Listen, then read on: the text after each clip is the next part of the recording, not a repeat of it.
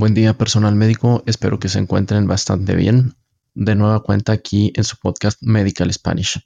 Hoy les voy a hablar solo un poquito de la ansiedad. Bueno, sentir ansiedad de modo ocasional es una parte normal de la vida. Sin embargo, las personas con trastornos de ansiedad con frecuencia tienen preocupaciones y miedos intensos. ¿Cómo se presenta la ansiedad? Pues es una respuesta a una amenaza desconocida y conflictiva. Se manifiesta como un estado de agitación e inquietudes muy desagradables.